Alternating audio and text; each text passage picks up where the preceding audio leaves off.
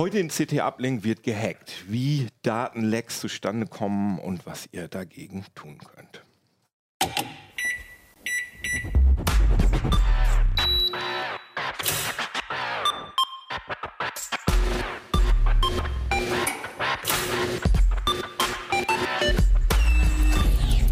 CT Uplink.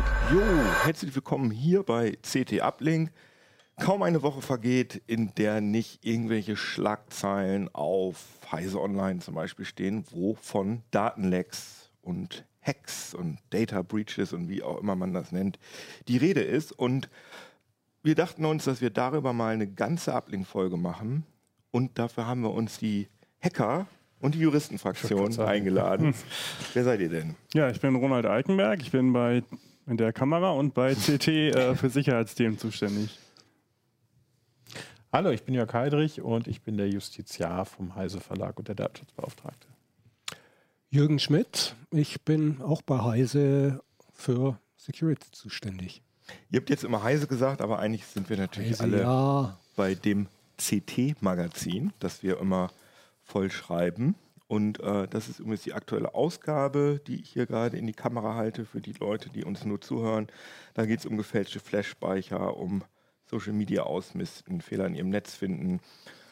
Und es geht auch um CT deckt auf Datengau bei Autovermietung. Darüber werden wir gleich im Detail sprechen. Vorher aber noch mal ein Wort zum Sponsor. Diese Folge wird gesponsert von Hub Berlin. Das ist ein Business Festival, das am 1. und 2. April 2020 in Berlin stattfindet. Da könnt ihr 50% sparen mit dem Heise-Code. Bleibt dran, am Ende noch mehr, ganz am Ende der Sendung noch mehr zum Hub Berlin oder zur Hub Berlin. Genau, wir haben jetzt gerade schon gesagt, achso, ich bin übrigens Jan Kino Jansen, ich bin kein Hacker, aber ich finde das Thema natürlich alles total, ich finde das Thema natürlich interessant und will mir das gerne mal von den Kollegen erklären lassen, wie das funktioniert. Und äh, wir haben uns überlegt, dass wir ähm, bekannte Hacks, die in den letzten Wochen, Monaten, Jahren ähm, ja, irgendwie uns beschäftigt haben, dass wir da mal im Detail drüber sprechen.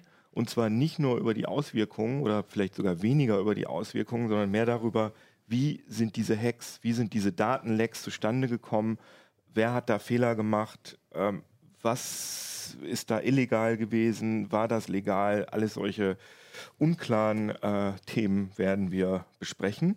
Und der erste Fall, der ist ja auch hier auf dem Cover drauf, das ist der sogenannte, äh, das sogenannte Buchbinder-Leck. Das ist ein, eine Autovermietung.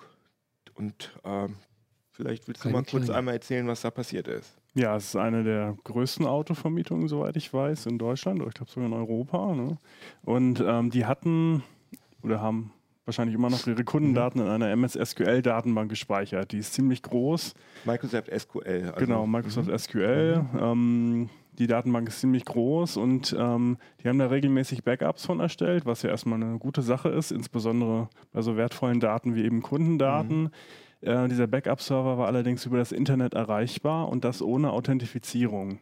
Das Oh heißt, die haben Ja. im Prinzip ja, einen SMB-Server, das ist wie so eine Windows-Dateifreigabe im Prinzip ähm, äh, errichtet und die durch irgendwelche Umstände ins Internet gestellt und da da eben kein Passwortschutz drauf war, konnte man sich die kompletten Daten einfach runterziehen und das waren ja, das waren mehrere Terabyte, glaube ich. Ne? Und wie, wie viele Kunden äh, waren, also hier, es steht ja hier vorne auf dem Cover drauf, drei Ja. Millionen Kunden entblößt und ähm, Bei drei Millionen konnten wir es ähm, nachvollziehen. Also es ist natürlich ein riesiger, eine riesige Datenmenge, die auch äh, sehr, sehr aufwendig auszuwerten ist.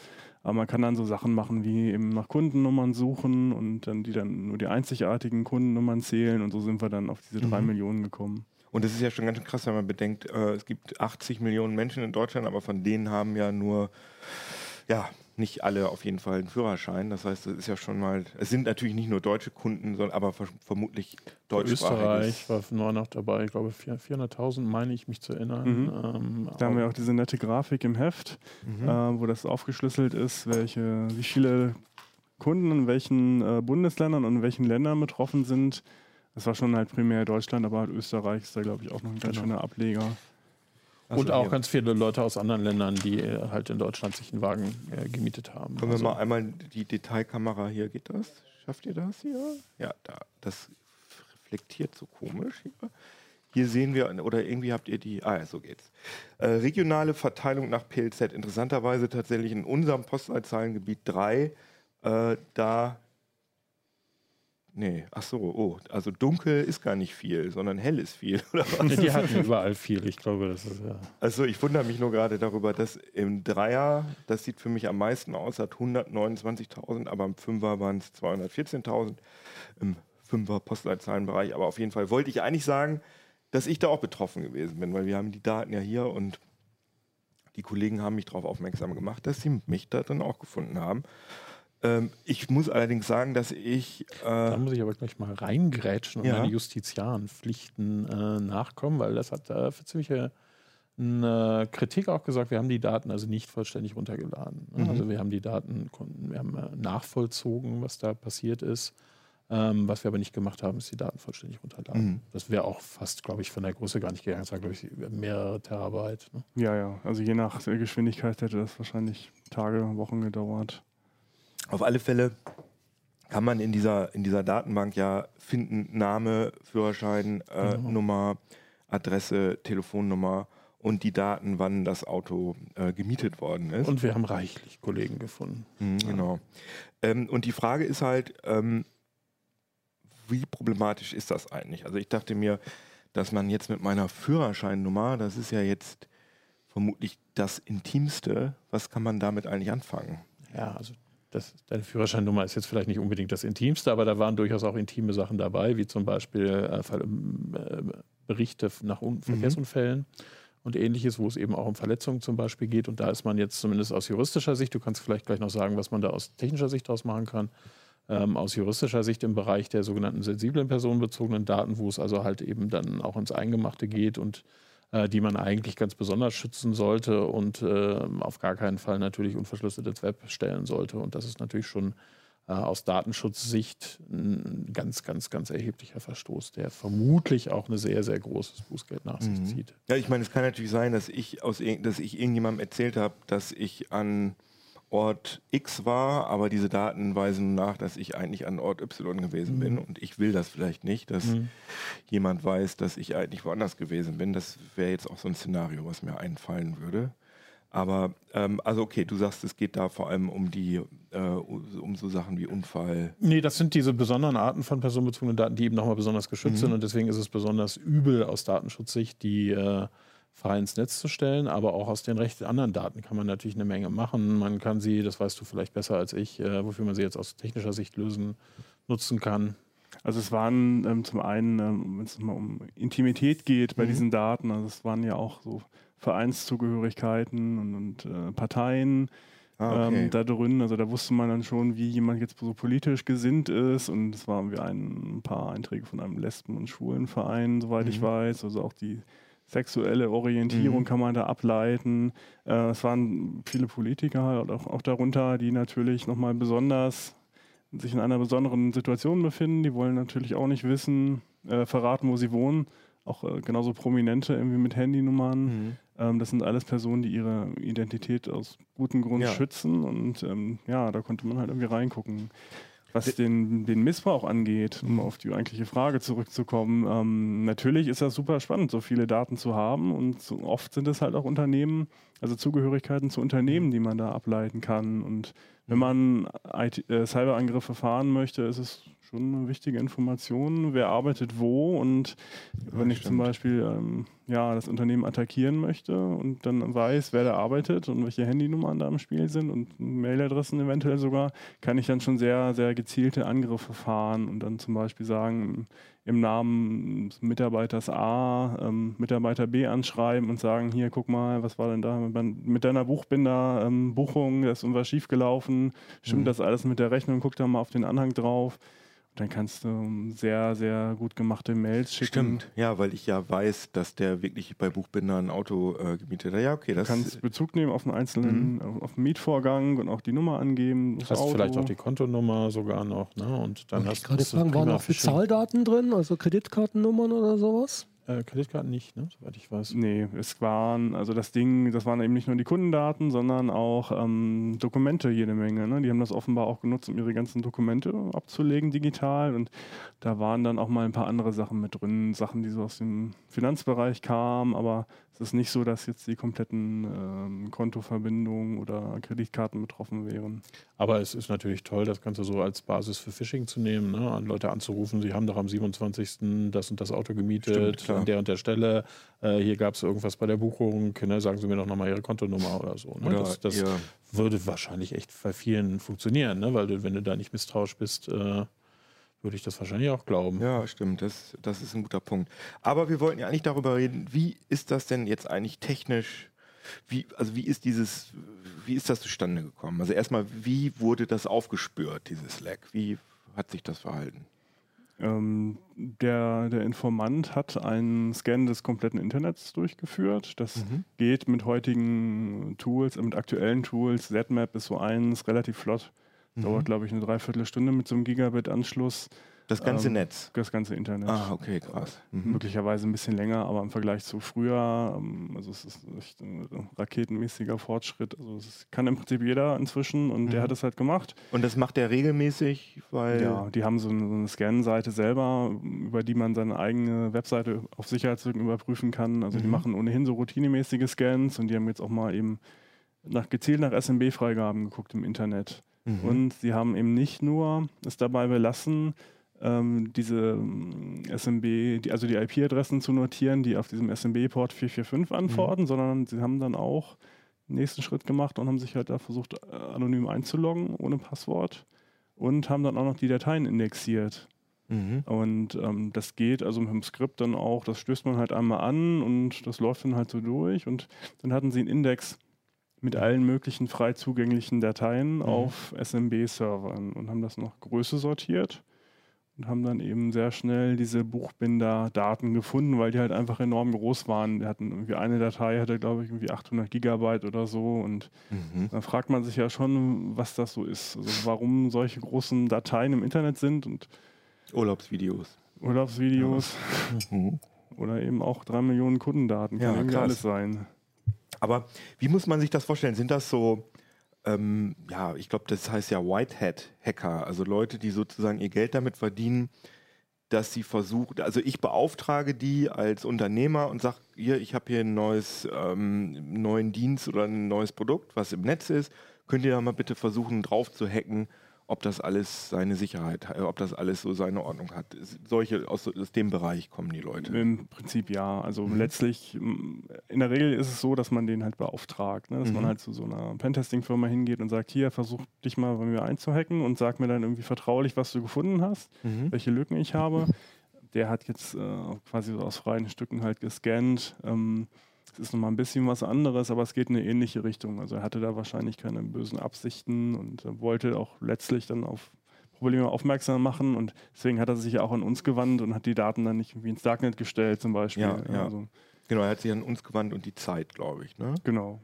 Ich glaube aber schon, dass er damit auch Geld verdienen wollte, ne? wenn ich das ursprünglich äh, verstanden habe. Er hat ja die, die Unternehmen erstmal angeschrieben.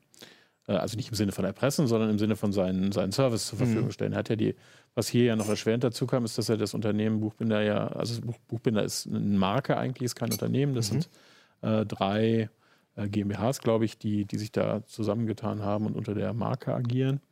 Äh, aber er hat tatsächlich die zweimal angeschrieben äh, und darauf hingewiesen, ich glaube nicht im Detail, aber schon, dass es irgendwie größere Sicherheitslücken gibt und dass sie ihn dann mal kontaktieren wollen. Und das eine der, wie ich finde, wirklich erschwerenden Sachen hier, dass die darauf nicht mal reagiert haben. Ja, also er ist tatsächlich erst an Buchbinder herangetreten, bevor er an uns Mhm. herangetreten ist. Ähm, ja, und ähm, letztlich ist dann eben nichts passiert, bis wir dann letztlich Kontakt mit Buchbinder aufgenommen haben. Und dann auf einmal ging es, ne? Das leider sehen wir leider sehr oft so. Also es ist ähm, teilweise schwer für solche Leute, die eben solche Datenlecks finden und die eben nichts Böses im Schilde führen, äh, mit den Unternehmen zu kommunizieren. Also manche Unternehmen reagieren halt gereizt und drohen mit, mit rechtlichen Schritten, andere reagieren gar nicht oder äh, lassen das äh, lange schleifen, solange bis dann der Entdecker der Daten mit der Veröffentlichung droht. Äh, droht in Anführungszeichen, halt, er kündigt sich, sie halt an im, im Sinne einer Responsible Disclosure. Ähm, also das ist so ein, so ein Veröffentlichungsprozess, wo man dem Unternehmen erst ein bisschen Zeit gibt, das Problem zu schließen. Mhm. Aber der, der Entdecker der Lücke ist halt interessiert daran auch, dass das dann irgendwann in, an die Öffentlichkeit gerät. Ne? Ja, Und klar. So war das dann eben auch. Aber ich meine, wenn ich mir vorstelle, sagen wir mal, ich finde jetzt eine Sicherheitslücke bei Apple oder so, ich habe ja als normaler Mensch, da habe ich ja keinen Kontakt bei Apple. Das heißt, ich muss dann at info at apple.de apple.com oder so Ja. hinschreiben, hallo. Äh, und ich ver- vermutlich kriegen die sehr viele solcher Mails. Ne? Also die müssen ja intern ja wirklich auch die Strukturen haben, dass sie halt die wichtigen, ernst gemeinten Mails irgendwo an jemanden weiterleiten, der da äh, irgendwie ja, der da irgendwie Interesse dran hat. Das wird wahrscheinlich das Problem gewesen sein, oder? Ja, wobei, das ist jetzt nochmal anderer Bereich, weil Firmen wie Apple, Microsoft, Google und so weiter, die zahlen ja im Zweifelsfall sogar Prämien dafür, dass du ihnen Sicherheitslücken meldest. Ja, das stimmt. heißt, die, Die haben haben eine spezielle Anlaufstelle. Mhm. äh, wo du eben mit Security-Problemen in deren Produkten hingehen kannst, die dort melden kannst und im Zweifelsfall kriegst du sogar eine Prämie, eine Belohnung dafür bezahlt, dass du sie gemeldet hast. Mhm.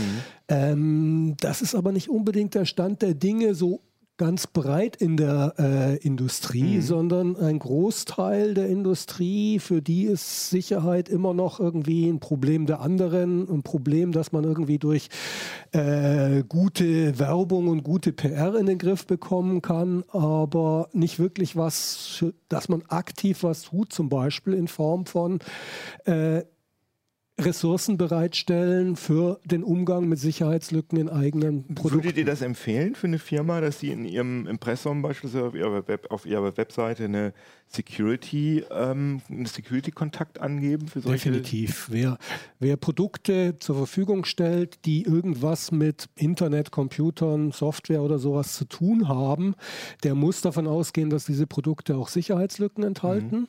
Und der sollte auch davon ausgehen, dass früher oder später äh, irgendwelche Leute über solche Sicherheitsprobleme stolpern. Ja, eine Autovermietung, ne, die, das ist halt so. Ja, auch, ja, die haben auch IT und die Ja, haben mal so irgendwie einen Internetauftritt und was auch immer.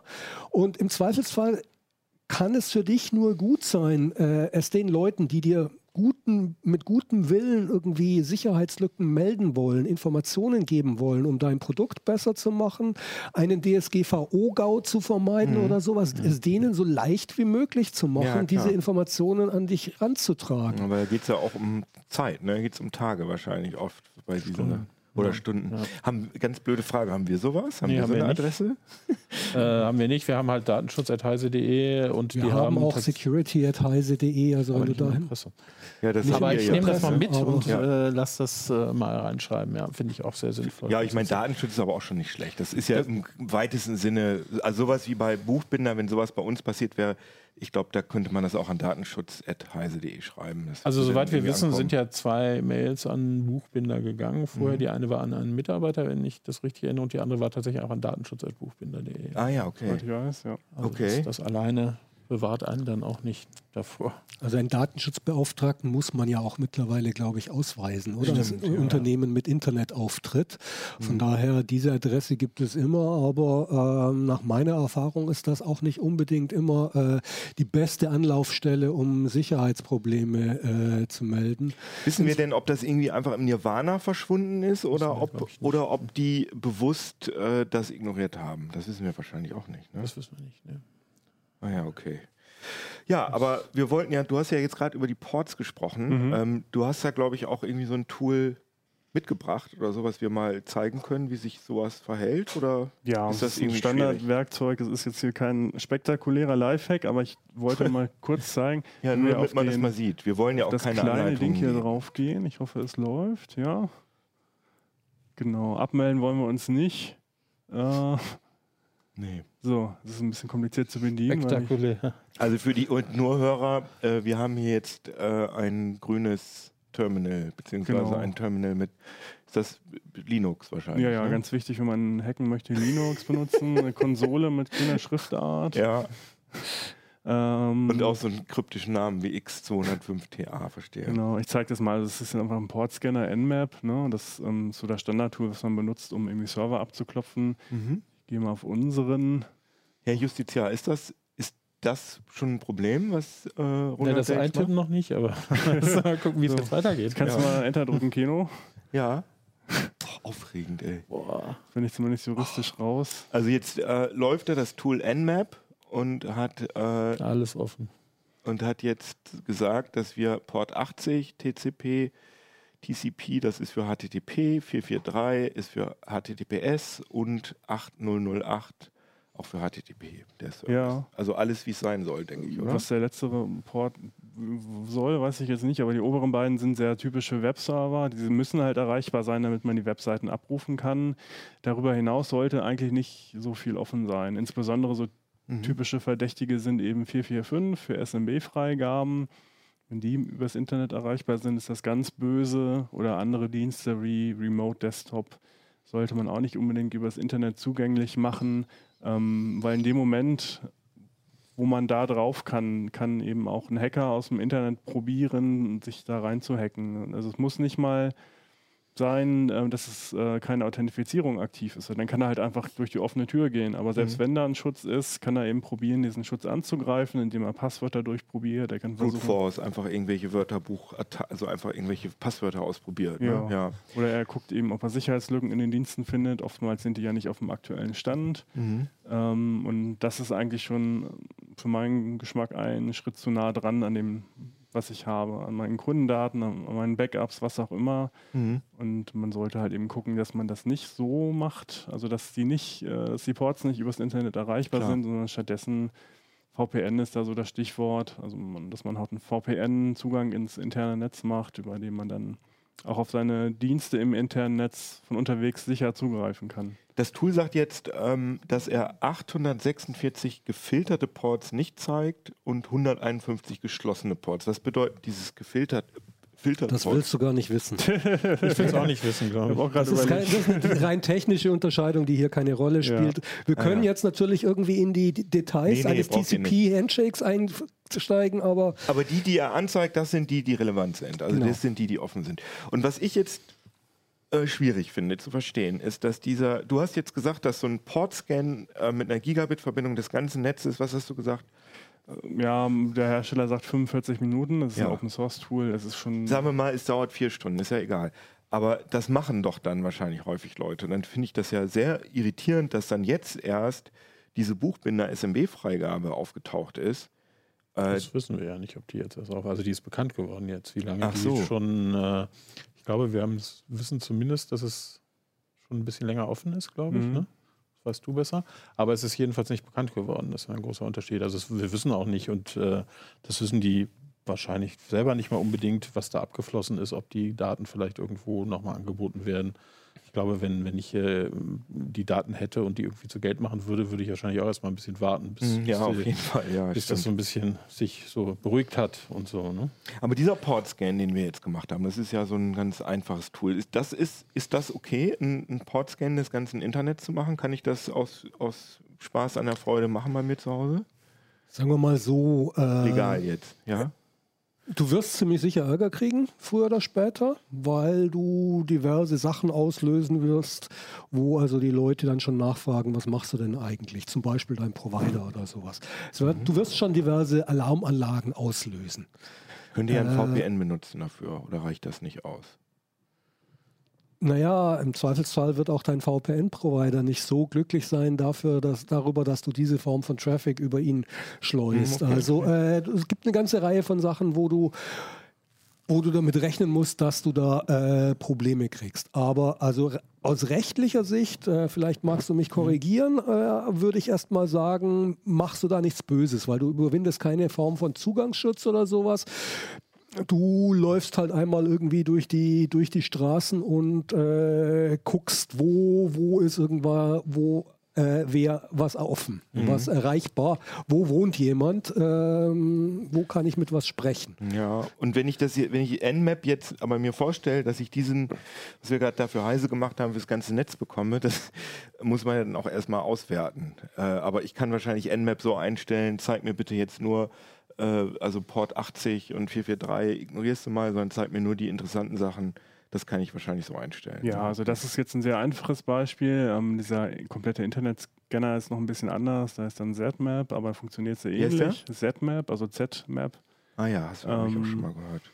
Und dann habe ich erstmal viele Daten. Also ich Mhm. weiß dann noch nicht, ob ich da reinkomme. Also ich weiß dann, da ist ein SMB-Server auf dieser IP. Mhm. Ich muss halt noch gucken, ob ich da reinkomme und was der halt so macht, ob er mich reinlässt, ob ich auf die Daten zugreifen kann. Ähm, das ist dann nochmal ein bisschen Arbeit. Also das kann man halt auch skripten, so wie das Mhm. eben der Buchbinder-Informant gemacht hat. Äh, was aber auch eine Option ist, ähm, die man im Hinterkopf haben sollte, auch als, äh, ich sag mal, als Internet-Nutzer, Nutzer, Mhm. ähm, ist, dass es halt Dienste wie Shodan gibt. Das ähm, mag der eine oder andere kennen. Das Ja, ist ähm, gehen wir mal drauf auf deinen Computer hier. genau, also die scannen halt für dich das Internet, also nicht für dich, sondern für jeden. Die scannen das Internet äh, Äh, ja, genau, wollte ich gerade sagen. kontinuierlich, kontinuierlich durch. Und du kannst die Ergebnisse dann einfach abrufen und durchsuchen, so wie bei Google. Ne? Erklär doch mal ein bisschen für die Leute, die uns nicht sehen, sondern nur hören, was da jetzt auf dem Bildschirm zu sehen ist. Es ist erstmal eine, mehr, sieht aus im Prinzip wie Google. Ne? Oben ist ein Sucheingabefeld und ähm, da haben wir jetzt mal nach Port 445 gesucht. Das ist SMB, also ähm, Dateiserver. Und ähm, ja, in Deutschland und äh, nach dem Wort disabled. Und das bedeutet, ähm, dass er hier eben dann auch tatsächlich äh, man sieht, er hat sich versucht, Shodan hat sich da versucht, offenbar irgendwie einzuloggen und ähm, als in der Kommunikation wurde eben Authentication Disabled äh, zurückgeliefert. Und wir sehen jetzt halt nur die, wo eben äh, der Passwortschutz abgeschaltet wurde. Ich sehe richtig, dass Shodan das jetzt nicht gemacht hat, sondern dass Shodan oder äh, nicht auf, äh, auf deinen Auftrag hin das gemacht hat, sondern dass Shodan das sozusagen immer macht und du sozusagen nur auf die Ergebnisse zugreifst. Das heißt, es Genau. wird nicht immer wieder der Scan ausgelöst. Das ist im Prinzip wie so ein Crawler bei Google, nur dass die hier nicht Webseiten crawlen, sondern eben Ports abklopfen. Okay. Das ist aber auch, das ist ja ganz schön krass. Okay. Also da bekomme ich dann ja auf jeden Fall nicht Ärger von meinem Provider, weil ich ja nur auf Shodan zugreife und nicht einen Podscan mache. Also das mit dem Ärger mit dem Provider habe ich nur deshalb äh, erwähnt, weil ich ein bisschen die Leute, die jetzt irgendwie auf die Idee kommen, schnell mal selber ZMap anzuwerfen, um SMB-Freigaben zu scannen, warnen wollte, weil also ich habe da tatsächlich schon Ärger bekommen. Ich habe also nach irgendwelchen Dingen gesucht auf einem speziellen Testserver und innerhalb von wenigen Stunden hatte ich dann äh, das Abuse-Team äh, am Ah, ja. Telefon, die sich bei mir gemeldet haben, dass, es dass bei ihnen Beschwerden eingegangen sind Ah, ja. über äh, die Scan-Aktivitäten. Er wollte wissen, was, was denn da los sei. Und als ich ihm dann gesagt habe, ja, ISO Security und ein bisschen erklärt habe, wonach ich suche, hat er gemeint, okay, mach weiter, ist kein Problem. Wir, wir beruhigen die Leute, die wir da jetzt irgendwie, die sich bei uns beschwert haben. Mhm. Aber äh, im Zweifelsfall, man muss damit rechnen, dass man da dann, wenn man sowas mal macht, doch tatsächlich auch ziemlich schnell Reaktionen erntet. Wobei aus juristischer Sicht, äh, um, um das dann nochmal im Detail äh, darzustellen, ich habe mir diese ganzen Strafrechtsparagraphen rund um IT nochmal angeschaut, ähm, ist es tatsächlich so, dass das, was wir jetzt hier gesehen haben, wahrscheinlich nicht strafbar ist. Da gibt es relativ wenig Urteile so, aber es gibt einen Strafrechtsparagraphen, ohne jetzt zu sehr ins Detail zu gehen, 202a, Ausspähen von Daten. Also das ist hier schon der Bereich, wo wir sind. Der sagt aber, dass man sich nur strafbar macht, ähm, wenn äh, die Daten, um die es hier geht, nicht für mich bestimmt sind. Das ist das eine. Das ist bei den Backups von äh, Autovermietung häufig der Fall. ähm, und dass sie, und das ist der entscheidende Punkt, gegen unberechtigten Zugang besonders gesichert sind. Ja, das sind sie ja nicht gewesen. das sind sie nicht und ich habe auch nicht äh, mir Zugang unter Überwindung der Zugangssicherung verschafft. Ah, das heißt, okay, also wenn ich jetzt mit Brute Force äh, ein äh, Samba-Passwort hacken würde, oder was heißt hacken ist es ja auch nicht, aber einfach Brute Forcen würde, das wäre dann strafbar. Aber wenn es einfach offen ist, wäre es nicht Ja. strafbar. Wobei du aber trotzdem natürlich die unter Umständen gegen die AGBs deines Providers verstoßen könntest. Also sowas wie äh, Aufrechterhaltung des ordnungsgemäßen Betriebs.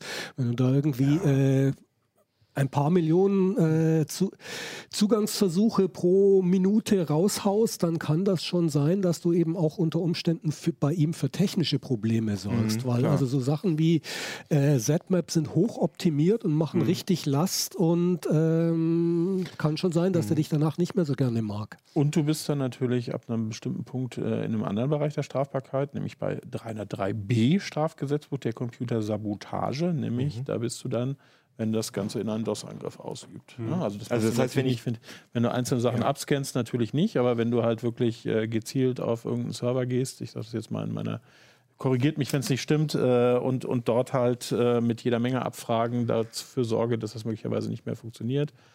Äh, dann bin ich hier in diesem Bereich, ähm, wenn, ich, wenn ich mich eine Datenverarbeitung, die für einen anderen von wesentlicher Bedeutung ist, erheblich störe, dann bin ich hier in diesem Bereich. Und das könnte ich mit ZMAP schon, das könnte schon sein, dass ich, dass mein Provider dann, dass dann andere Leute, dass Sagen für andere so, Leute durch, langsam durch gezieltes Scannen kannst du das natürlich schon, schon machen. Also wenn, stell dir vor, du versuchst äh, zum Beispiel einen Web- Webserver zu indizieren. Was liegen auf dem für Daten und äh, stellst dadurch irgendwie ganz viel, ganz schnell irgendwie äh, Anfragen, Suchanfragen an den und bringst irgendwie äh, eben zum Beispiel die Suchmaschine zum Kochen, weil äh, die eben nicht normalerweise drei Suchanfragen pro, äh, pro Stunde zu verarbeiten hat und wenn sie auf einmal ein paar tausend pro Sekunde hat, dann äh, kann die eben ziemlich schnell überlastet sein.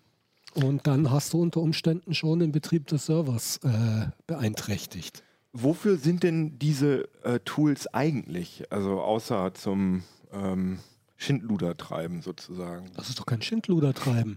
Das ist irgendwie äh, ein Werkzeug für Netzwerkadministratoren. Okay. Ähm, zum Beispiel würde ich jedem, der also ähm, solche Dienste einrichtet, zum Beispiel bei Buchbinder oder bei dieser Arztpraxis in Celle, die wir vor kurzem haben, Kommt, hätte ich, mir, hätte ich mir gewünscht, dass der Dienstleister, der sowas einrichtet, so ein Tool verwendet hätte, um nachzuschauen, welche Dienste sind hier eigentlich von außen erreichbar und habe ich das zugemacht, was also wo keiner irgendwie äh, Zugang haben sollte. Ergibt Sinn, ergibt Sinn, okay. Das will ich auch nochmal betonen, Mhm. also dass wir niemanden anstiften wollen, das Internet zu scannen oder auf fremden Servern rumzuschnüffeln. Ähm, man sollte diese Tools kennen und auch nutzen, aber um halt eigene Sachen zu überprüfen. Ne? Mhm. Also ich persönlich gucke ganz gerne zu Hause, welche äh, Dienste sind da erreichbar. Habe ich da versehentlich irgendwie eine Portweiterleitung vergessen? Ähm, das kann ich dann mit Nmap machen aus dem externen Netz. Also ich muss dann, darf dann natürlich nicht im gleichen Netz des Routers sein, sondern ich muss in der Position des Angreifers sein, so von außen Mhm. zum Beispiel von hier aus. Ähm, oder ich nutze halt ein Tool wie den Netzwerkcheck von Heise Security. Das ist im Prinzip ein Nmap, was auf einem externen Server läuft ähm, und den kann ich per Mausklick starten. Auf welchem Server Lä- läuft der denn? Äh, Also, von der Landesdatenschutzbeauftragten, ne? Landesbeauftragte Genau. für Datenschutz in In Niedersachsen.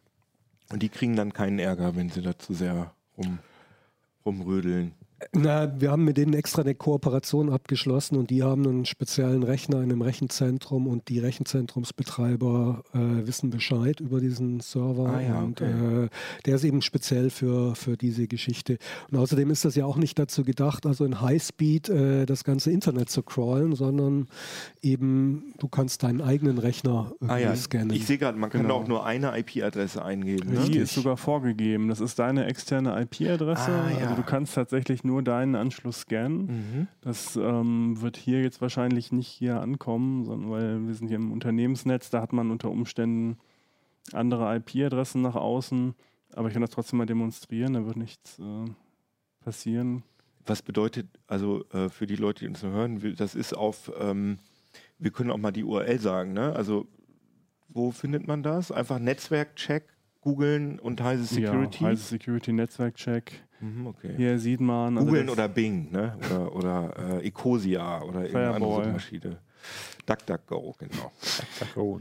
Ja, in dem Fall hat er jetzt nichts gefunden. Wenn da jetzt Ports offen wären, könnte man die da sehen. Ähnlich wie bei Nmap eben auf, der, auf der Shell. Ähm, wird dann eben, weiß ich nicht, Port 80 angezeigt oder auch 445 für SMB-Freigaben. Und wenn ich die dann sehe und nicht zuordnen kann, dann sollte ich schleunigst aktiv werden. Und in, ja, erste Anlaufstelle ist da halt der Router. Ähm, da wird es dann Portfreigaben geben für, für diese Ports. Also die müssen ja explizit freigegeben werden, dass sie dann von außen in das interne Netz umgeleitet werden, durchgeleitet werden. Die kann ich dann einfach entfernen. Okay, cool. Und dann kann ich ja sicher sein, dass da nichts ist, was von außen erreichbar ist. Aber ich, ich kann jetzt mal zusammenfassen, dass dieses Buchbinder, diese Buchbinder-Geschichte kein Hack war, sondern das ist ja wirklich absolut, das ist ja weniger als Script-Kiddie sozusagen. Das ist ja eine ganz triviale Geschichte, die da passiert ist. Da hat einfach so einer sagen? geschlampt. Ja, okay. Also da hat jemand geschlampt und Sachen offen ins Internet gestellt und irgendwer ist drüber gestolpert im Wesentlichen. Mhm. Und das ist die Geschichte. Mhm. Also da ist irgendwie kein Hack, kein Einbruch, kein irgendwie... Äh, man kann nicht mal von Diebstahl reden, sondern da hat einfach jemand geschlampt und äh, es ist aufgeflogen, dass er geschlampt hat. Und was kann ich denn nun machen, wenn ich, wenn meine Daten, ist ja bei mir der Fall, wenn meine Daten da irgendwie, ja, ausge, ab, ausgeleckt sind, ausgeflossen sind? Was, Mhm. was kann ich, kann ich da irgendwas tun? Kann ich jetzt irgendwie ganz viele Millionen Schadensersatz? Das ist die spannende Frage. äh, das sagt der Anwalt. Sehr, sehr der Anwalt natürlich gerne, aber ähm, was man natürlich als erstes machen kann, ist herausfinden, ob und inwieweit man betroffen ist. Das ist ja dann relativ naheliegend, wenn du da mal was gemietet hast, dann solltest du auch irgendeine Information bekommen. Also ich weiß, dass äh, ganz viele Kollegen auch ähm, unser äh, CT5F, unsere CT-Fassung von Framstags freundlichem Folterfragebogen, äh, eingereicht hat. Ähm, das Aha. ist ein, ein Muster für eine Selbstauskunft. Ich glaube, wir haben das mal nachgeschaut. Das ist irgendwie 40.000 Mal abgerufen worden in den letzten Tagen Oha. äh, wo, äh, wo ein Muster gegeben, wo wir ein Muster zur Verfügung gestellt haben, wo, was die Leute ausfüllen können und das dann halt äh, an Unternehmen zur Selbstauskunft schicken. Ganz kurz, wo findet man das? Das findet man, äh, ich, ich, Was können diese So. CT5F. ja, CT5F, CT5F okay. müsste reichen. Ja, Ja, gut. Genau. Ja. genau, Artikel werden wir auch verlinken. Ähm, und dann kann ich die, die, ich habe gehört, dass die ersten Auskünfte zurückgekommen sind. Ich habe gestern Abend jemanden getroffen, der das auch gemacht hatte. Der ähm, hat das hingeschickt und hat dann allerdings die, wie ich finde, fragwürdige Rückantwort bekommen, bitte identifizieren Sie sich erstmal. Durch Angabe Ihres Person nee, Personalausweis war, glaube ich, nicht dabei, obwohl das das naheliegendste gewesen ist, also zumindest nach dem, was er mir erzählt hat. Äh, sondern die wollten irgendwie Führerscheinnummer oder ähm, ich kenne es jetzt auch noch vom Hören sagen, Mhm. also jedenfalls irgendwelche Identifikationsmerkmale, was ich irgendwie befremdlich finde, weil Wir wollen Sie erstmal Zeit schinden? Das weiß ich sonst nicht. Ist, also wir machen das auch, wenn wir uns nicht sicher sind, ob eine Anfrage in Ordnung ist, wobei man natürlich die Adresse, unter der man abfragt, mit der Adresse dieselbe ist, die die gespeichert Mhm. haben und man das einfach per Post an, an das Haus schickt. Ne? Dann kann ja eigentlich nicht viel passieren. Ja, stimmt. Äh, also von daher fand ich das etwas befremdlich, aber das ist der erste Schritt. Ich mache eine Selbstauskunft, gucke, was sich überhaupt betroffen sind. Äh, Ich warte weiter darauf. äh, Du hast auch noch nichts bekommen von denen, nehme ich an, ob Nee. die eine, ihre Kunden nochmal gedenken zu informieren. Das müssten sie eigentlich nach der DSGVO. Äh, Habe ich noch nicht gehört, dass sie das gemacht haben. Da wären sie meiner Begriff auch spät dran. Also vielleicht interpretieren die das anders, aber äh, eigentlich, meiner Ansicht nach, hätten sie das tun müssen.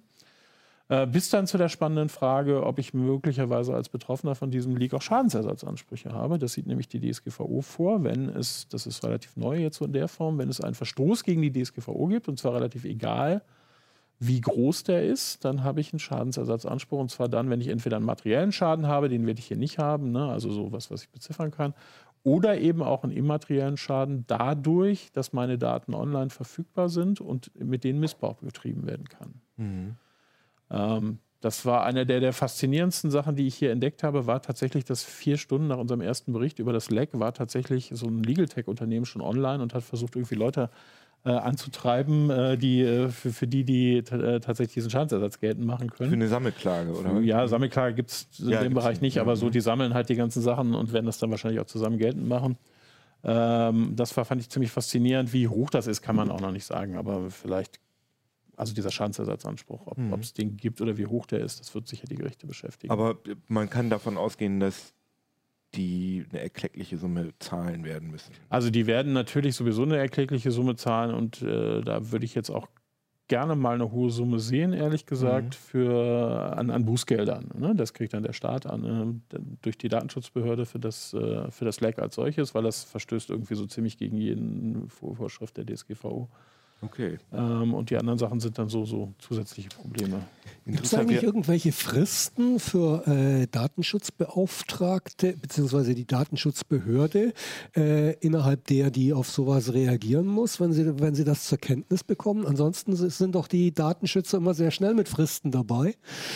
Ähm, Die, für- meinst du für die Behörde oder für die ja, für die? Behörde. Also Nee, für die Behörde gibt es überhaupt nichts. Und das ist zum Teil auch ehrlich gesagt, ähm, nenne es jetzt mal freundlich zum Heulen, weil man weiß, dass das da wirklich zum Teil große Lecks und große Probleme seit Monaten bekannt sind und da nichts passiert ist. Umgekehrt als Unternehmen habe ich eine ziemlich enge Frist, da habe ich tatsächlich 72 Stunden äh, Zeit, um, um so ein Leck zu melden. Und da muss ich echt schon auf jede Menge Informationen zusammengetragen haben, was passiert ist, was ich dagegen machen will, wer betroffen ist und so weiter. um hier nochmal die internationale Tragweite dieser, dieser Lecks Oh ja. äh, zu zeigen, haben wir hier so eine, so eine Grafik. Ähm, die ist nicht von uns, sondern die ist von Information is Beautiful. Und da kann man äh, die Zahl, die, da kann man halt die ganzen, ähm, das nennen die jetzt Data Breaches und Hacks.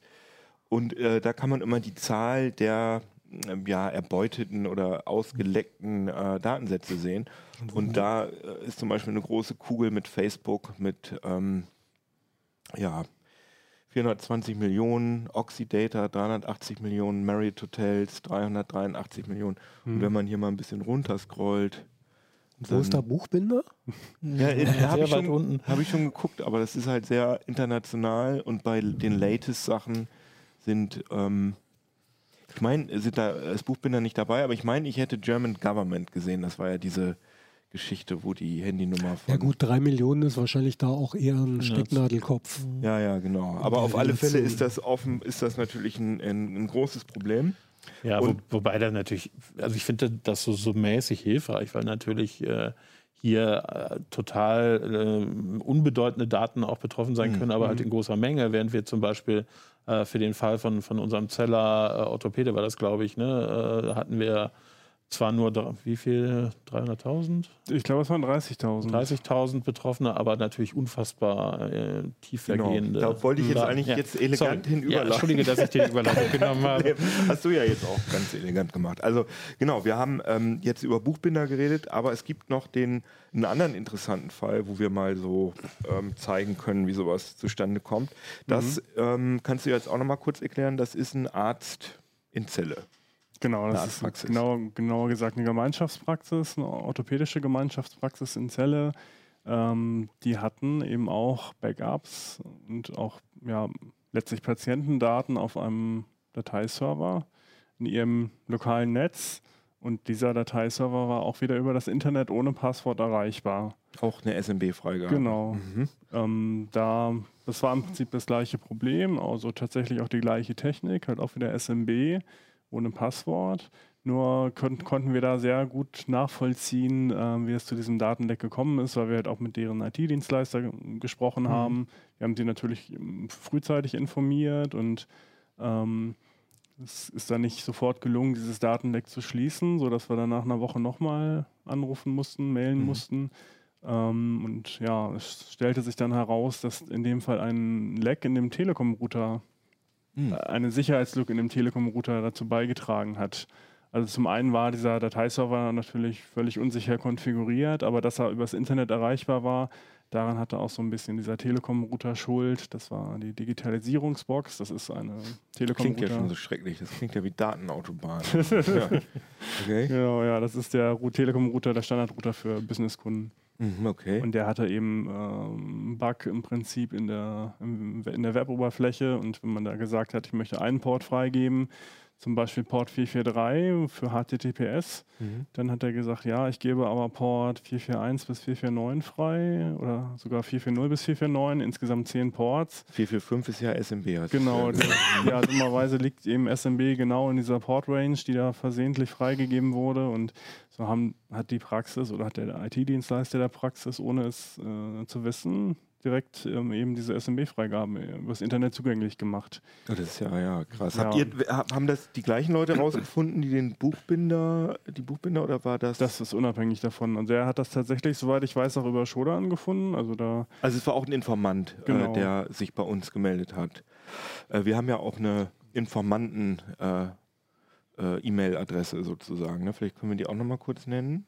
Habt Es gibt eine Kopf? zentrale Webseite, ct.de-tipps. Genau. Können wir auch nochmal kurz man zeigen. aufrufen, um, beziehungsweise offiziell heißt es, glaube ich, mittlerweile ct.de-investigativ, oder? Genau, das wird auf heise.de slash Genau. investigativ umgeleitet. Ähm, Das ist also ein sicherer Briefkasten. Äh, also es gibt einen sicheren Briefkasten oder es gibt ein anonymes Kontaktformular und da legen wir sehr viel Wert drauf, dass die Leute, die Whistleblower, die Tippgeber da wirklich geschützt sind. Nur, nur mal kurz nochmal am Rande, dass wir. Man sieht hier zum einen, das ist ein normales Kontaktformular, aber halt anonym. Ähm, wir haben hier aus dieser Seite alle Tracker entfernen lassen ähm, und es wird verschlüsselt übertragen. Äh, und ähm, wenn man es aber noch ein, eine Stufe sicherer und anonymer haben will, dann kann man das eben auch über Tor machen. Das ist ein, äh, wie hieß es, Secure Drop. Ähm, das ist so ein Standard-Whistleblower-Briefkasten, der eben durch ein mehrstufiges, mehrschichtiges Verfahren sicherstellt, dass man nicht zurückverfolgt werden kann. Also dass der Informant tatsächlich anonym bleibt, selbst wenn hier irgendwie Rechner rausgetragen werden oder sonstige Dinge passieren, ist er eben auf der sicheren Seite. Er muss sich Da haben wir einen Uplink auch schon, das haben wir, Ja. ich wollte es einmal nur mal kurz wollt- erwähnen, dass es das gibt. Ich ne? würde gerne noch zwei Sätze Ja. dazu sagen, äh, worin sich diese Zeller Arztpraxis dann doch sehr signifikant von Buchbinder unterscheidet, weil also Buchbinder, das waren ja doch vergleichsweise oberflächliche Daten, die da zwar in großer Menge, aber äh, oberflächlich. Äh, es ist, also du wirst mir zustimmen, dass es nochmal was anderes ist Ja. als deine komplette Krankengeschichte inklusive äh, äh, Gesprächsnotizen des Arztes während einer Visite. Äh, und welche Rezepte, welche Medikation und so weiter dir verabreicht wurde und welche. Also das war wirklich komplett alles. komplett alles, was also was äh, in dieser anfällt. Zellerarztpraxis über dich gespeichert war. Eben wie gesagt, also du wenn du beim Arzt bist, der notiert ja nebenbei immer so ein bisschen, was er, über was er mit dir redet, welche Symptome du hast Mhm. Und genau, Probleme. genau. Und diese Notizen bis hin zu eben Befund und äh, Rezepten und Überweisungen. Also wenn, Klar. du dich zu einem anderen Arzt überweist und das über längere Zeit hinweg und das kombiniert mit direkt deiner Adresse, deinem Namen. Äh, Darüber müssen wir nicht diskutieren, Das ist irgendwie das- nochmal eine ganz äh, andere will Qualität von nicht. Daten, äh, Ja. die da auf einmal plötzlich völlig offen und ungeschützt im Internet standen. Da kann einem dann schon irgendwie relativ schaurig werden. Ähm, ich, mir war es schon ein bisschen unangenehm, äh, mir diese Daten überhaupt anzuschauen, äh, um zu checken, ist da was Echtes dran, was wir da sehen, oder sitzen wir da gerade irgendeinem Dummy auf? Ich sehe auch nochmal, weil ich das äh, schwierig äh, zu verstehen finde, äh, da das da, da diese Sammelfreigaben nicht geschützt gewesen sind, ist es auch wirklich nicht illegal, wenn man das aus irgendwelchen Gründen weiß, dass das offen im Netz ist und dann sich dieses Zeug runterlegt. Nein, nein, das habe ich nicht gesagt. Achso, okay. nee, nee, so einfach ist es nicht. Also runterladen ist sowieso schon mal was völlig anderes. Ne? Also äh, Ach so. das, das eine ist sowieso erstmal die Frage, ob ich mich strafbar mache und das andere ist die Frage, ob das erlaubt ist. Und erlaubt ist es natürlich nicht ohne weiteres, sich die Daten runterzuladen, weil das natürlich ein massiver Verstoß gegen zum Beispiel die DSGVO ist. Ja, weil ich habe ja keinerlei Rechte an diesen Daten und äh, ich darf die dann eben auch nicht speichern bei mir. Ähm, es gibt da spezielle Presseprivilegien, deswegen dürfen wir als Presse ein bisschen mehr als andere in, im Recherchebereich.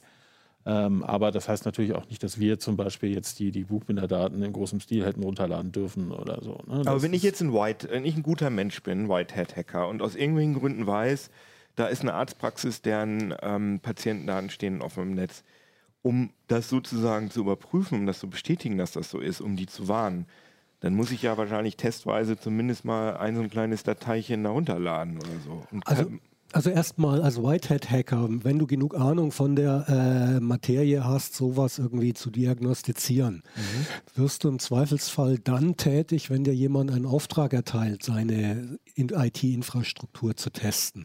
Das heißt, du gehst nicht irgendwie einfach wild in der Gegend rum und äh, guckst, wo was offen sein könnte. Im Zweifelsfall hast du wahrscheinlich gar nicht die Zeit dazu, weil äh, du wirst so mit Aufträgen zugeschmissen. Ähm, ich glaube, das haben die Buchbinderleute ja auch so gemacht. Und der, der Arztpraxis ja, das ist ja auch, das ist also äh, diese, die Leute, die das Buchbinder-Ding äh, entdeckt haben, ist ja auch nochmal so ein bisschen eine andere Geschichte. Die haben ein anderes Geschäftsmodell und äh, Äh, Das ist irgendwie nicht so der typische IT-Security-Dienstleister, was man normalerweise unter Whitehead-Hackern versteht, sondern die versuchen schon auch nochmal mit diesen äh, Sachen, die sie durch Scans finden, Geld zu verdienen. Und da kann man dann auch nochmal sagen, ich, das ist eine, eine andere Kategorie. Ähm, kann man durchaus sagen, dass das unter Umständen vielleicht nicht ganz so äh, moralisch einwandfrei ist. Ja, auch juristisch. Ne? Würde ich sogar Okay, erweitern. gut. Also ich ne? verstehe, ich, ich verstehe. Es ist ja nicht, das ist ja letztendlich Selbstjustiz. Ne? Es ist ja Mhm, nicht deine genau, Aufgabe, ja. irgendwie durchs Web zu gehen und zu schauen, ob da irgendwas ist. Ne? Ja, aber es gibt ja auch keine Instanz, die Nee. das macht. Also Nee. es gibt ja keinen, dessen Aufgabe das ist. Es gibt ja nicht so ein Schutzamt, was durchs Netz streift und äh, Leute davor beschützt, ihre, ihre Daten da. Ne? Das Nee, ja dafür auch- bist du schon selber verantwortlich. Ja, ja, also ja. das äh, ist nicht der Punkt. Aber wie gesagt, also spätestens, du kannst es natürlich äh, völlig unproblematisch darauf hinweisen, hier ist was offen. Ne? Aber spätestens im Moment, wo du da reingehst und die Sachen für dich runterlädst und so weiter, äh, bist du zumindest in so einem Graubereich, wo dir wahrscheinlich ja niemand was Böses tun wird, äh, wenn du die Leute darauf hinweist, ne? wenn du damit kein Geld verdienen wirst Mhm. oder so. Aber ein nicht ganz unerhebliches Restrisiko bleibt natürlich. Da kann man über den Informanten bei dieser Arztpraxisnummer sprechen oder ist das. Äh, Das war im Prinzip auch so eine Art IT-Dienstleister, der hat sich halt auch mal ein bisschen umgeguckt. Der betreut halt zum einen auch so ähnliche Systeme, ne? Und der guckt dann, dann guckt man schon mal so ein bisschen nach links und rechts, ne? Gibt es da vielleicht irgendwelche Probleme gerade, die aktuell durch das Netz naja. sich ziehen? Und, Der hat ähm, aber, glaube ich, keine finanziellen Interessen. Nee, nee, nee, der hatte, der hat das halt entdeckt und hat sich sehr erschrocken und hat dann natürlich uns eingeschaltet. Mhm. Ähm, eben auch, weil er, glaube ich, Sorge hatte, dass äh, ja, die Praxis direkt zu informieren, weil man eben nie weiß, wie die reagieren. Ähm, und ähm, also der Fall in Celle ist halt sehr anschaulich, weil er eben zum einen geht es um richtig sensible Mhm. Daten, die, wo keiner möchte, dass da Unbefugte darauf zugreifen können. Das war jetzt irgendwie ein Orthopäde, aber es gibt ja auch irgendwie, was hier nicht, äh, Urologen oder so. Ähm, Ich glaube, bei Orthopäden gibt es auch genug. Ja, ich wollte sagen. ähm, und ja, das Problem, was dahinter ist, das ähm, ist eigentlich schon ziemlich dramatisch und das wird auch aktuell viel diskutiert, dass nämlich Ärzte im Prinzip auf ihre Patientendaten selber aufpassen müssen. Also die haben da die Oberhand, die sind auch juristisch verantwortlich für diese Daten und ähm, müssen eben sehen, dass die Systeme abgesichert werden. Und das sind dann eben Systeme, die in der Praxis stehen. Das ist dann eben irgendein NAS oder so oder ein Windows-Server und die müssen eben gucken, wie konfiguriere ich das sicher? Und ähm, wenn sie das selber nicht können, müssen sie einen IT-Dienstleister beauftragen. Und das ist dann wie beim Handwerker. Man weiß eben nicht so genau, wie, wie fähig die wirklich sind Mhm. oder ob sie das Leck schließen oder ob sie das Leck noch größer machen unter Umständen. Ähm, und es gibt dann eben auch keine Routinekontrollen, was die Datensicherheit betrifft. Also man kann schon davon ausgehen, dass sehr viele Praxen auf ähnliche Weise angreifbar sind. Ja, klar. Was ist denn da passiert bei der Arztpraxis? Gab es da schon ein juristisches Nachspiel? Wissen wir das? Wissen haben wir da? Äh, nee, wissen wir nicht. Also wir wissen nur, dass der Datenschutzbeauftragte durch unsere Berichterstattung darauf, auch die Datenschutzbeauftragte hier in Niedersachsen, äh, darauf aufmerksam wurde und sich das wohl sehr genau anschaut. Aber ich meine, ich finde auch, dass die Telekom da ja auch wirklich ein. Die haben aber auch irgendwie, also auch die, die, die Arztpraxis hat ziemlich viel verbockt. Also die wussten das sehr, sehr früh, haben dann erstmal eine Woche gar nichts richtig gemacht und Mhm. äh, hätten das eigentlich melden müssen, hätten das auch Mhm. den Betroffenen melden müssen. Ob sie es ob es gemeldet haben, wissen wir nicht. Ähm, also auch da lief, lief sehr viel falsch. Also ich kann auch nur jedem empfehlen, der irgendwie Opfer von solchen Geschichten wird, äh, sich, sich zu informieren, wie, wie er darauf reagieren muss. Im Zweifelsfalle eben auch die, äh, die, die Hilfe von äh, technischen wie auch juristischen äh, Leuten zu suchen, die sich auf sowas spezialisiert haben, weil das wird man in der Regel brauchen. Das ist nicht trivial, gerade wenn solche großen oder sensiblen Daten äh, im, im Raum stehen. Mhm. Wir haben, ähm, wir, wir können uns ja exemplarisch irgendwie noch einen Hack angucken. Du kannst ja, oder Hack, ich sag auch mal Hack, das tut mir leid, Datenleck. Äh, wir hatten doch hier gerade diese schöne Grafik. Äh, haben wir die schon wieder zugemacht? Weißt du, welche ich Mm. Ich meine? glaube, die wurde uns eingespielt. Nee, Nee, die war hier, irgendwo, ist auch egal, aber auf jeden Fall finden. ähm, so Hacks, die mir im, im, im Kopf geblieben sind, ist schon ein bisschen, ah genau, die meine ich. Ähm, das war ja zum Beispiel auch, sorry, ich habe schon wieder Hacks gesagt, Leaks. Obwohl in dem Fall war es wahrscheinlich sogar ein Hack. Das war ja äh, diese Sony-Geschichte ähm, 2011. Die war ja damals der größte, das, größte Datenleck. Ups, schöne CT. Das größte Datenleck äh, der Geschichte sozusagen. Das ist hier, glaube ich, auch irgendwo. PlayStation Nee. Network. Ach, guck mal, da ist aber das. PSN. Da ist es genau. Sie- 77 Millionen äh, Datensätze, was ja ähm, fast lächerlich ist heutzutage. Aber damals war es halt das größte. Dicht gefolgt von Steam, sagt Michael gerade aus der Technik, genau. Aber das äh, Sony äh, PlayStation Network, wie, wie ist das zustande gekommen? War das auch eine Samba-Freigabe, die äh, offen im Netz war wahrscheinlich nicht? Ne? Nein, das war eine ganz andere Art von äh, Problem. Da sind offensichtlich schon ähm, Profi-Hacker in das Netzwerk von Sony eingestiegen, eingebrochen. Also es gab damals eine ganze Reihe von Vermutungen, dass äh, der nordkoreanische Geheimdienst irgendwie dahinter stecken würde. Also US-Stellen, US-Behörden haben das auch zwischendurch mal offiziell äh, behauptet. Ich, nach meiner Kenntnisstand war die Beweislage nicht so ganz eindeutig, weil das mit der Attribution, mit der Zuweisung, die waren es, das ist eine sehr schwierige Sache und da braucht man, muss schon eine Menge Sach Sachen zusammenkommen, damit man eindeutig mit dem Finger auf jemanden zeigen kann. Aber anhand der Vorgehensweise und dem, was da passiert ist, kann man zumindest sicher sein, da ist nicht zufällig über jemand über irgendwas gestolpert, was offen im Internet äh, rumlag, sondern da sind Leute ganz gezielt in ein Firmennetz eingestiegen, haben sich in diesem Firmennetz immer weiter ausgebreitet, haben ganz gezielt nach Daten gesucht und haben die dann da rausgetragen. Also das war schon ein äh, Einbruch in größerem Maßstab und Ah ja, der okay. tatsächlich von Profis durchgeführt wurde, im, mit einem Ziel auch tatsächlich Schaden anzurichten. Ist denn ähm, Sony in dem Fall auch haftbar, wenn sie sozusagen eigentlich ihre Sachen ganz gut abgesichert haben und aber Leute, sehr kompetente Leute da trotzdem eingedrungen sind? Oder wie, wie verhält sich das? Das Oder kann, da ich, ist ja kann keine. ich so nicht sagen. Also das, das müsste man ganz genau anschauen, wer ist was schuld und was, wie, warum hat das zum Erfolg geführt und so weiter. Also Also wenn äh, keine gegen- Fahrlässigkeit zu erkennen ist. gegen, ja, also ja, das ist eine, Mhm. einer der Gründe, aber so, so gegen solche hochprofessionellen Sachen bin ich natürlich unter Umständen noch nicht gefeit. Also wir wissen mittlerweile ja, dass also eine ganze Reihe von Geheimdiensten, die NSA, äh, der chinesische Geheimdienst, der russische Geheimdienst, dass die professionelle Hackerteams äh, beschäftigen, beauftragen und äh, die kommen im Zweifelsfall überall rein. Also wenn die irgendwo rein wollen, dann kommen die da rein.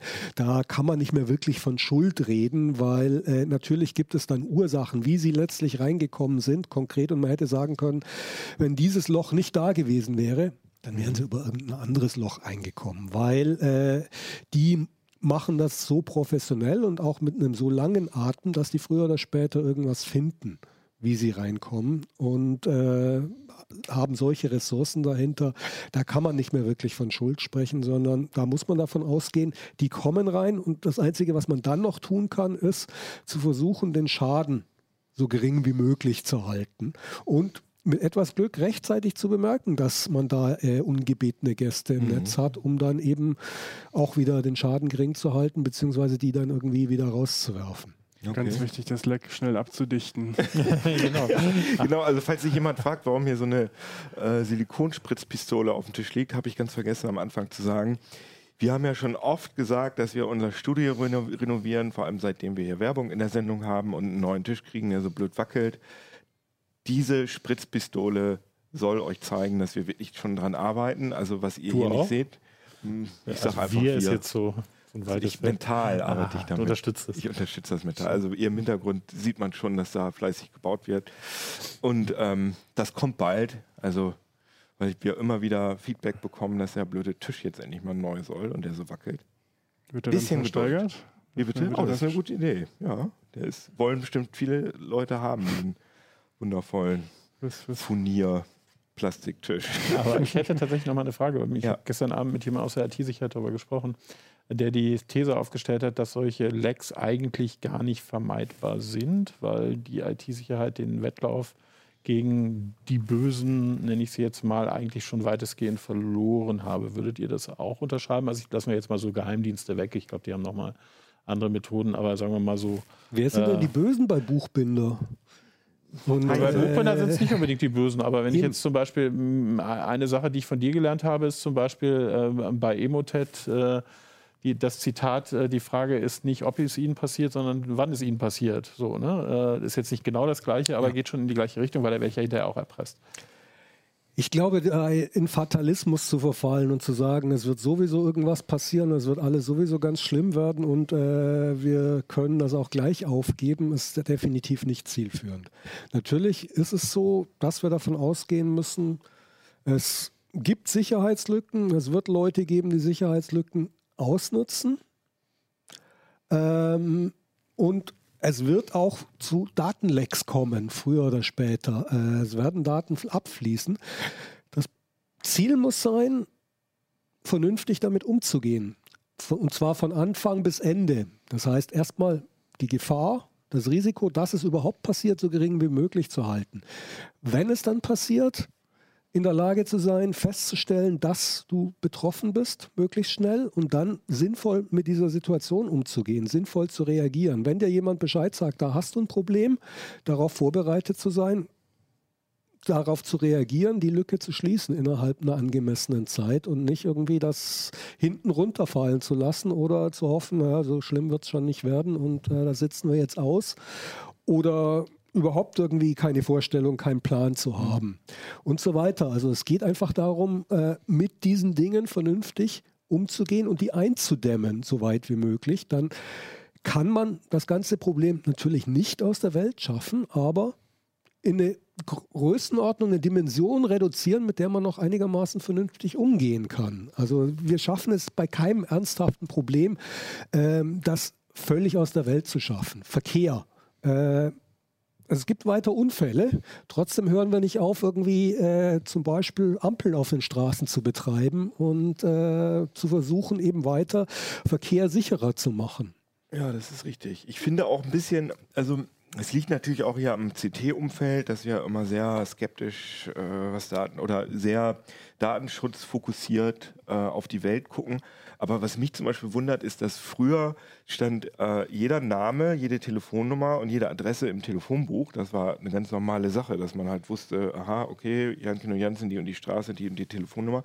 Und das sind ja inzwischen Daten, die die Leute, wenn sie irgendwie was veröffentlichen im Netz, irgendwie ausblurren, weil sie denken, oh nein, meine Adresse darf ich nicht veröffentlichen. Das hat vielleicht auch was mit irgendwelchen ja, mit irgendwelchen politischen äh, Fäden zu tun, wo dann Leute gedoxt werden und so weiter. Klar, das hat, kann ich auch Das verstehen. hat ganz einfach was damit zu tun, dass die Daten dadurch, dass sie eben mittlerweile digitalisiert und digitalisiert zur Verfügung stehen, mhm. äh, eine andere Qualität gewonnen haben. Mhm. Mein Telefonbuch ähm, kannst du nicht einfach irgendwie eine Suchmaschine drüber laufen lassen und dann innerhalb von Millisekunden äh, Suchanfragen nach allen möglichen Kriterien stellen und dann irgendwie die Sachen auch noch womöglich irgendwo mit anderen Daten verknüpfen und daraus dann tatsächlich äh, Metadaten gewinnen, die dann wieder irgendwelche sensitiven Sachen verraten. Also die Daten haben eine andere Bedeutung also bekommen. Also ich will das damals. auch überhaupt nicht relativieren. Ich, mir ist es nur heute eingefallen, dass äh, ich mich daran erinnert hat ans Telefonbuch. Äh, nebenbei bemerkt, als äh, Vertreter eines Hauses, das auch lange Telefonbücher gemacht hat und immer noch macht und jetzt sehr ja. erfolgreich das Ganze online macht, äh, die Telefonbucher sind mittlerweile online und geh mal zu teleauskunft.de oder wie sie alle heißen und schau mal nach deinem Namen, da wirst du in der Regel auch zu finden sein. Ja, aber nicht also mit letzten, Adresse. Die letzten Menschen, die ich da gesucht habe, habe ich alle mit, mit vollem Namen und Adresse Ach, da gefunden. Also oh das äh, ist jetzt nicht, nicht so ungewöhnlich, das gibt es wohl immer noch. Nee, ich habe irgendwann, wurde ich mal gefragt, tatsächlich, glaube ich, von irgendjemandem und dann äh, konnte ich auswählen, ob ich eine Adresse haben will und ich habe, glaube ich, Nein gesagt, weil ich schon so mhm. äh, anti Daten war oder so, äh, verängstigt. Aber natürlich, du hast natürlich völlig recht, dass das äh, eine andere Qualität heute hat.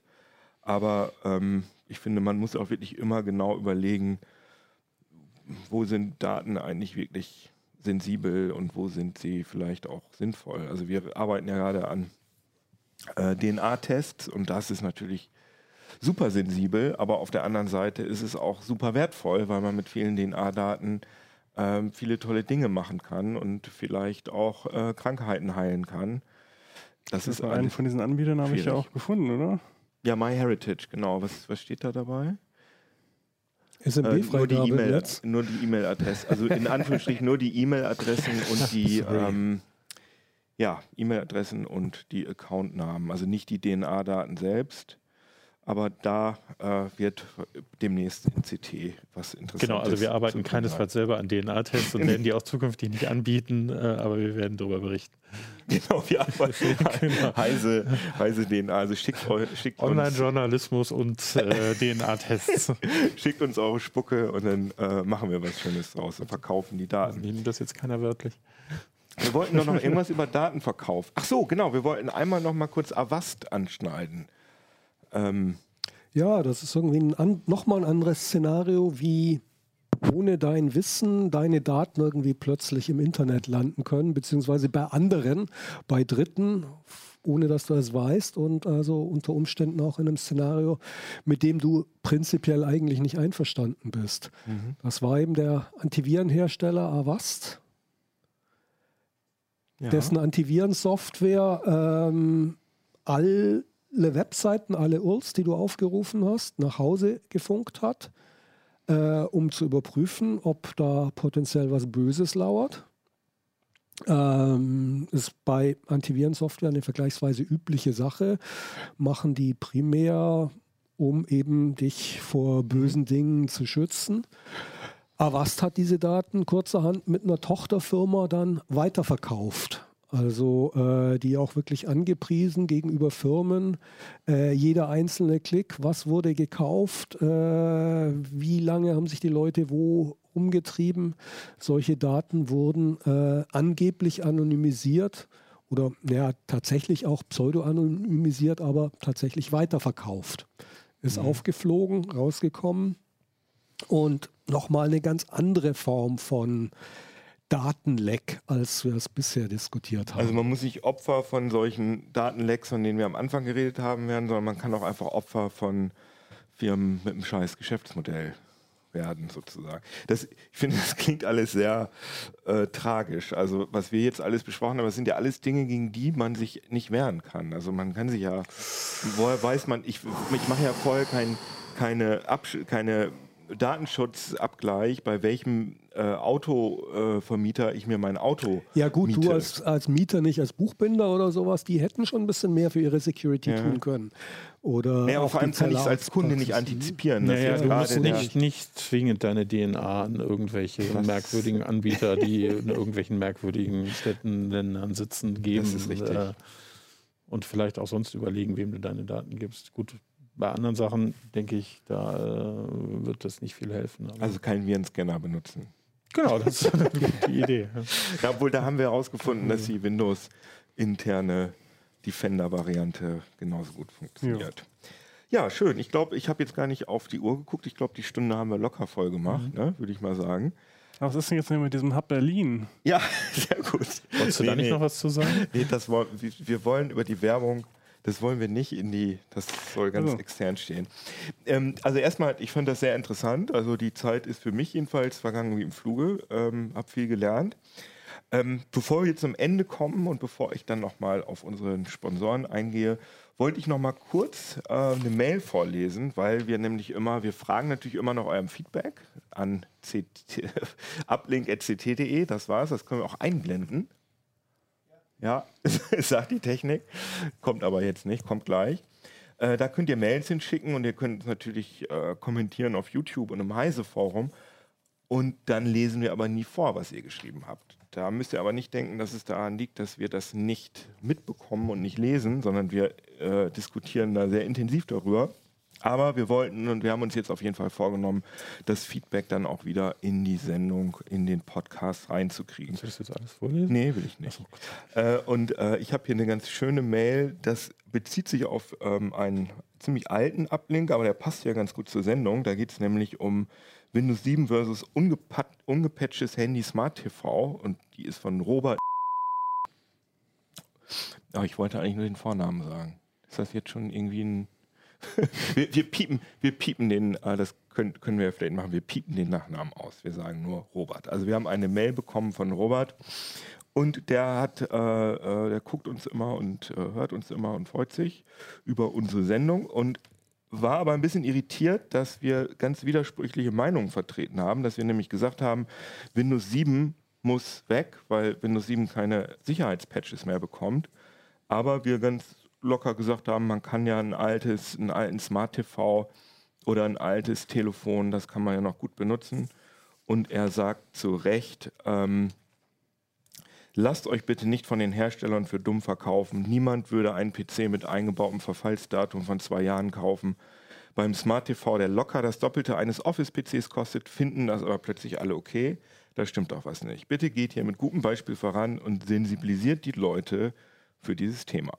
Das haben wir hier jetzt mitgemacht. Also hast du total recht. Also man sollte bei allen Geräten darauf achten, dass da regelmäßig Sicherheitsupdates reingepatcht werden. Weil sonst, äh, ja, was dann so sonst passieren kann, haben wir heute grob besprochen. Obwohl nicht alles mit Sicherheits, also wenig, doch, es hat auch was mit ähm, Sicherheitsproblemen zu tun. Siehe der Router der Arztpraxis. Mhm. Ja, bevor ich mich verabschiede, kommt jetzt nochmal der lange Sponsorenhinweis oder der ausführliche. Ähm, genau, wir werden gesponsert vom Hub Berlin. Das ist ein Business Festival und findet am 1. und 2. April in Berlin statt. Ähm, es werden 10.000 Teilnehmer erwartet mit 300 Speakern aus allen wichtigen Branchen. Ähm, also wichtig, habe ich jetzt nicht gesagt, sondern Hub Berlin. Ähm, und äh, es gibt ein intelligentes Matchmaking mit einer KI-getriebenen App und Networking im Fokus.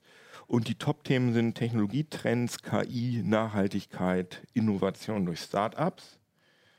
All die hippen Themen. Und unter anderem sind dabei Führungspersönlichkeiten von Apple, Tencent, Telekom und Ministern aus Europa und Asien, dem Gründer von N26 und SafeDroid und so weiter und so fort die, das Festival am 1. und 2. April 2020 in Berlin.